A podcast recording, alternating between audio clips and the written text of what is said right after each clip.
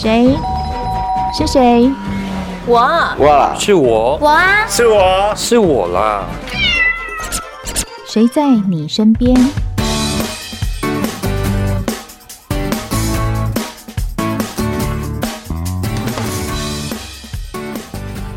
听众朋友您好，欢迎收听今天的节目，我是梦萍。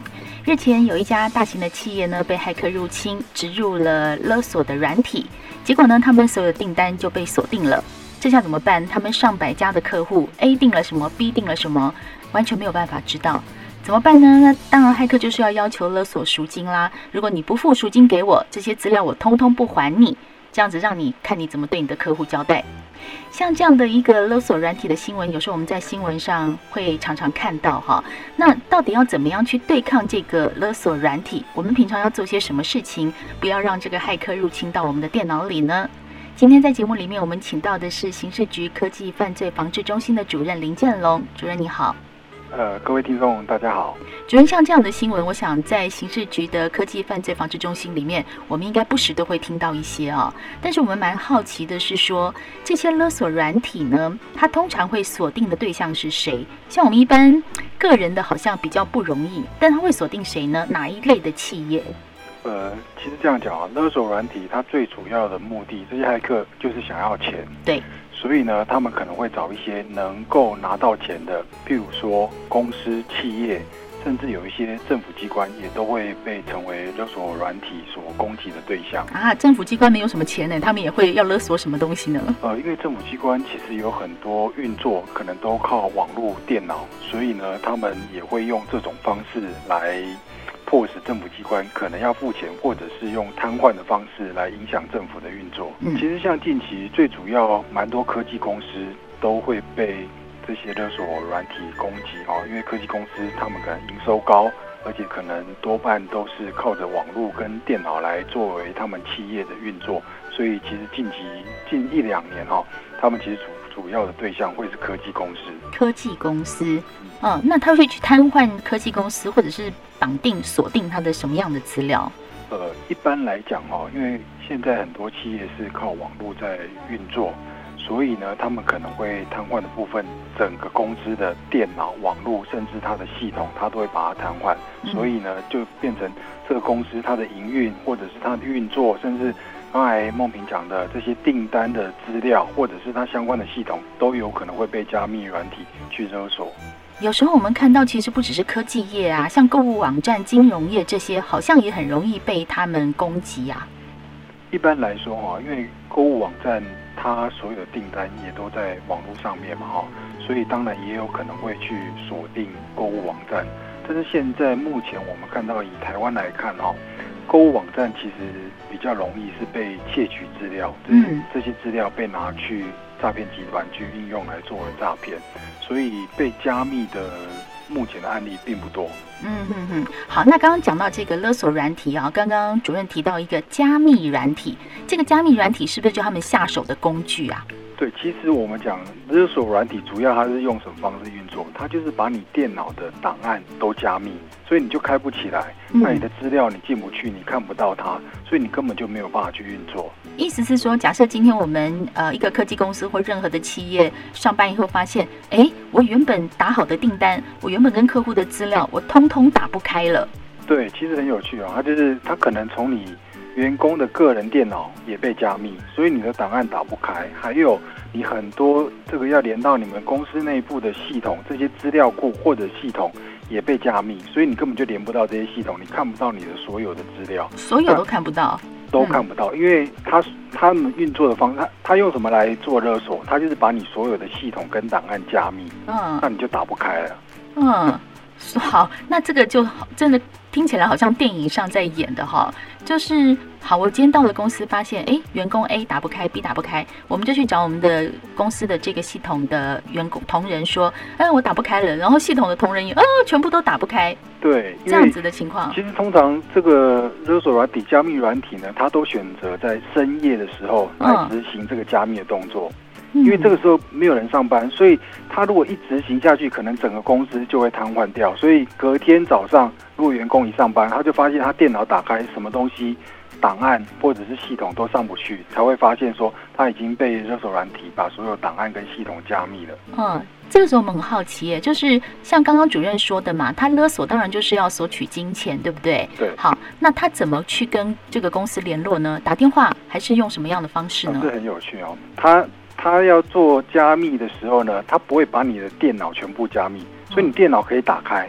嗯，但是其他的档案你都打不开，他会，他可能会在你的桌面上面显示一个讯息，你的档案系统都被加密了，嗯，然后请联络某一个 email 账号，或者是他在桌面上呢放一个文字档案，那你就只能开那个档案，其他档案都打不开，然后打开来之后呢，它就会有勒索的讯息，说你的系统跟你的资料呢都被加密了，那你如果想要解密的话，请跟某一个 email，就是骇客留下来的 email 联系。这。这好神奇哦！就然后好，那我们就看到他留了一个 email，我们就要写信去跟他联络，然后可能就讨价还价啦，他要出多少钱，那我们可以付多少钱，是不是这样？对，通常他就是用这个方式来跟你沟通，然后你可以就是会会有这个呃勒索金额可以讨价还价，没有错。好，那这样既然留了一个 email，我们可以找到对方吗？其实是。是有困难度的哦，因为这个 email 呢，通常都是呃，只有在短时间，可能一次性使用，或者是只有在几天内才能够联络得到这个 email。嗯，而且呢，它都透过一些比较有隐匿性或者是境外的这些 email，所以其实像执法机关在追查的时候，是根本没有办法从这个 email 找到这个骇客的来源。嗯，我懂了，就像很多的那个诈骗呐，他们是讯息是绕了地球一大圈。我留了一个什么账号，然后你看好像在美国，然后再去追，哎呦不是哦，哥伦比亚哦，类似这样的情况。对，他们会跳来跳去，所以其实如果要追查的时候呢，可能会需要国际执法机关来来合作，才有办法去去追踪，因为他可能跨了很多个国家。嗯，可是你像公司这些资料被锁定啊，被勒被绑定的时候，你已经很急着要开它了，你可能两天你就要跟客客户答复。结果你没有办法在这两天内把这些资料都弄好，你根本也来不及去追查它啊，处理客户都来不及了。对，其实就是勒索软体它运作的方式，它就是瘫痪你的运作跟服务。嗯，对，所以你你似乎除了跟他谈之外，因为只要被加密的，以现有的这个电脑科技的技术，几乎是没有办法把这个这个解密的。哇塞，那这个。糟糕的就是说，我们没有办法靠自己的方法解密，然后要去追查它呢，又旷日费时，需要一段时间。在当下的时候，你就变成说，非得跟骇客谈不可哈。对。所以现在我们非常一个重要的事情就是说，哇，我们要是被勒索了怎么办？这我们可以分三个方向来讲哈，就是说，第一个被勒索的当下处理，第二个是预防。好，我觉得预防当然比较重要，但是我们先讲一下这个时候。在被勒索的状况下，我们要怎么处理？假设今天你打开电脑，发现你的电脑被加密、被勒索了，那首先呢，第一个就是把你的电脑跟断绝掉所有的网络连线，然后不要连接上所有的 USB 或者是硬碟这些东西，都不要连上去。嗯，因为你如果又插 USB 上去，连那个里面的档案可能也都会被加密。哦，所以第一个，因为它所有的加密，它可能会利用网络来扩散。所以你把网络先断掉，可能可以减少这个持续的扩及到其他的电脑跟系统，所以这个是第一要务。嗯哼。那第二个要做的呢，就是想办法留下这些机器里面的资料，不要想着说要赶快重灌或者是要赶快恢复运作，其实要先赶快把这个电脑相关的记录都留下来，这样才有办法知道说他到底用什么方式进到你的电脑。那这样子呢，你才有办法在后续回复的时候呢，去把这个漏洞或者是把这个有问题的地方去修补掉。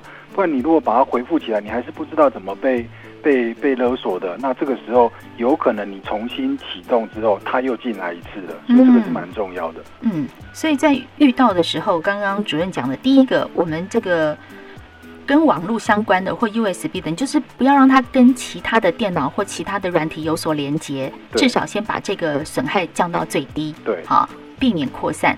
那第二个就是说，我觉得主任刚刚讲这件事情很重要，就是很多人发现自己被害的时候，哇，全部把它重灌掉，原来是不行的，因为这样你后来会并不知道你的问题从何而来，就很难再去预防哈。没错，蛮多企业它第一个它很想要赶快恢复运作，所以它就是重灌或者是把资料备份回来这样子。嗯嗯、但是这个时候你可能失去了找到原因的这些相关的数位基证，所以一定要先赶快把数位基证留下来，嗯、这样才能够避免说你再次的被勒索。这个观念真的很重要，所以我们要提醒我们听众朋友。今天在节目里面，我们邀请到的是刑事局科技犯罪防治中心主任林建龙，来跟我们谈一谈怎么对抗勒索软体。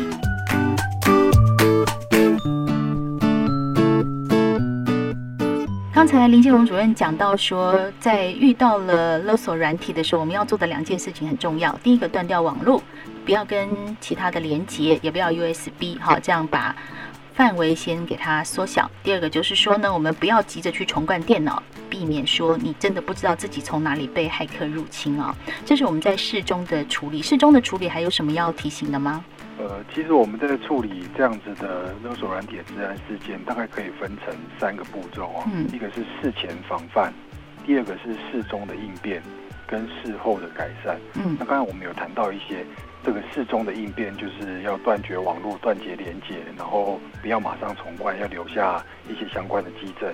那事后的改，这就是为了要事后的改善。因为你如果不知道你怎么被入侵、被加密，你事后你就没有办法去做改善。没错。那我还想要提醒这个各位听众哦，就是其实事前的防范是最重要的，因为我有讲到，只要被加密了，几乎没有办法回复，除非你有一些备份的档案，你才有办法回复回来。所以。最主要就是希望在事前要做好防范，因为你要阻止他，不要让他进来，这样子你才能够避免你的系统无法运作。嗯，对。那事前的防范，刚刚主任有提到备份哦，很多人都会有备份的观念，在平常把重要的资料先留一份起来，这样子就可以预防了吗？还是有其他的办法？呃，备份其实也有很多方式哦，因为我们也有遇过案例哦，就是他可能把。这个备份的呢，直接插在这个电脑上面，然后用另外一个硬碟来做备份。但实际上面，对于勒索软体来讲，它还是一样可以连得上去。所以备份有一个很重要，你应该要有一个跟你的电脑跟系统不一样的网络环境来做备份，这样你才不会说连备份也被加密。不一样的网络系统，这个我们没有听得很懂哎。就是譬如说，你现在可能你的电脑里面连到你的公司的网络，那你现在如果要做备份的时候呢，你应该要连到譬如说云端的空间。不要跟你的公司网络是混在一起的。哦哦哦哦，我懂了。比如说，我现在这个资料啊，我做了一份 A 放在我的电脑里，我做了一份 B 也放在我的电脑里，就等于没有做。没错。哦。所以你应该要放在另外一个地方，或者是甚至是离线的备份，就是因为因为这些全部都是靠网络运作，所以你如果把备份下来的东西呢，不要连接到网络，嗯，那这个时候它就不可能再去做加密跟勒索的动作了。意思就是说，我另外存在一个硬碟里面，跟我现在使使用的电脑是没有关系的，这样吗？没错，就是放在一个比较安全的地方。嗯嗯，或者放在云端的资料库，也就是说，不是我们公司的云端资料库。对，这样是 OK 的吗？对。然后还有一个呢，因为我们之前有一个案例是蛮有趣的哦。他其实很多的备份档也都被加密，但是后来他找到另外一份备份档是没有被加密的，就是他用了跟你原本系统，像我们一般的电脑系统都是 Windows 的作业系统，但是他把它备份到另外一个作业系统叫 Linux。那一般来讲，这些骇客他惯用的加密勒索软体呢，可能都是同一种作业系统，所以你如果备份到不一样的作业系统，这个也可以确保说你的备份的安全性。哎，我们要比骇客更聪明哈，没错，多做一份备份，而且在不同的地方，让你找不到这样子。对，嗯，对。那这样子就是在事前的预防。事前预防除了备份之外，还有其他的方式吗？我觉得还有一个要提醒听众的，就是其实骇客他他们的攻击目标呢，他也是挑，像我们有一句话讲，柿子挑软的吃。嗯，骇客也是一样。所以你一定要做好一些基础的治安的防护动作，因为他今天可能针对的对象是一百个企业，嗯，如果你做的比别人好，他就不会挑上你，所以一定要做好一些基础的防护。然后还有一个呢，嗯，就是最重要的就是人的观念，因为很多骇客进来的时候，他并不一定是入侵，他可能写一封 email 给你的员工，那里面可能有含有恶意程式，所以要提醒所有的员工一定要有治安的观念，因为。其实像妨害或者是防止这些勒索软体，就像是我们防疫一样，一定要每个人都做到，而且每个人都要有这样的观念。因为如果你一不小心，有可能你就成为破口，而且通常现在人的因素是最大的，因为他可能寄一封电子邮件，你打开来，然后中了木马城市，接下来他就开始进攻你的所有内部网络，就会被。这个勒索软体所贡献，哎，没错，这个我也真的要提醒我们，像我们电台就经常提醒说，有一些的信件真的不要乱点哈，因为那个点开了以后，里面就是一个莫名其妙的东西，你一中，全电台的人都中了，对，哦，所以这个主任刚才讲的人的观念真的很重要，我们自己要去建立那个，不要不要不要手残呐，不要好奇啊，不要去乱点一些莫名其妙的东西，这是一个人的观念哈。那刚才主任也讲到说，基础的治安防护。基础的治安防护是指什么呢？除了人的观念，好，比如说我们每一个公司或者是企业的网络呢，它可能在外围需要有一些防火墙或者是一些治安设备，你要初步的挡住这些骇客，让他根本就就没有办法第一步就进来。所以呢，这些其实治安，呃，就是企业呢应该都要有治安的观念，不要想说这些骇客不会找上你，因为他们就是会寻找。这个比较没有防护的目标，像我们刚才讲的，柿子挑软的吃。嗯，所以你如果连初步的防护都没有，你就很容易被进攻。他当然就是先选择这些。是啊，因为你最软嘛，你根本就不防护啊。那我既然要去攻击的话，哎呦，这家好难攻击，我就挑一个好攻击的。没错，没错，对不对？好，所以事前我们要把这个防火墙给做好，员工的教育要做好。好，如果真的这么倒霉，这么不幸，你已经被勒索了，以后的预防该怎么办？呃，我其实还想要再再提供一个观念，然后就是很多人被加密之后，可能会想说他想要解密，他就去付赎金啊。那站在我们警察的立场，其实我们不鼓励，也不希望我们这些客户呢去付赎金，因为这样其实会助长骇客用勒索软体，因为他他觉得这种方式能够拿到钱，所以他就会持续来运作，所以也可能会影响到其他的企业。那另外有一些企业呢，他觉得说。他报案，警察可能也没有办法帮他解密，所以他就选择不报案。可是我们也希望说，假设你今天中了勒索软体，你报案的时候，我们警方可以处理的有两个。第一个，我们可以帮你找出你到底怎么样被入侵，你的漏洞到底在哪里。嗯，所以你就可以能够避免第二次再被再被攻击。嗯，另外呢，我们收集到比较多资料的时候呢，我们就可以去做追查，才有办法把幕后的这些骇客把他绳之以法。嗯。对，所以刚刚讲一个观念很重要，就是说，你不要觉得说，哦，我把钱付一付就算了哈，因为你付了以后，下次他还会再来。没错。如果你不把问题找到，你不让警察帮你这个忙，不好意思啊，下次他又来找你。嗯嗯。而且其实骇客是没有道德的，有很多很多这个受害的企业公司，他付了钱还不一定能够把他的。档案解密回来，哎，对这个案例我们倒是听过，就是说，哈，你跟他讨价还价一千万，后来杀到七百万好了，然后过了两天他还是不还你，说不行，我觉得要变成一千五百万。没错，对这个案例倒是听过的，所以如果你不去寻找这个很好的解决方法，你就是一直被他勒索，那会气死啊。嗯嗯，所以其实很重要，真的要做好备份。像我们刚才讲的这个很多备份的方式，一定要做好，因为只有备份，你才有可能恢复运作。因为你付了钱，不一定就能够帮你解密。嗯，所以听到节目的朋友们、企业朋友们啊、金融业啊、科技业的朋友们，我觉得现在这个观念大家其实慢慢都在建立了，只是说细节的部分可能不像主任今天讲的这么清楚。在事前、事中、事后，我们都有很好的预防方法哦，不要让自己成为那个待宰的羔羊。其实最重要就是预防胜于治疗了哈。我们刚才讲的事前、事中、事后，因为事中跟事后都已经发生了，所以一定要做好事前的防范。嗯啊。提醒你所有的员工，自己本身就是企业的一份子。如果你今天一个人不小心，有可能会影响到整个企业的电脑系统的运作，所以一定要从这个地方去着手。然后同时呢，一定要做好一些治安的防护，因为你有做有比较值，这些骇客就不容易找上门。没错，而且事后我还是要提醒，就是你还是要跟警方报案。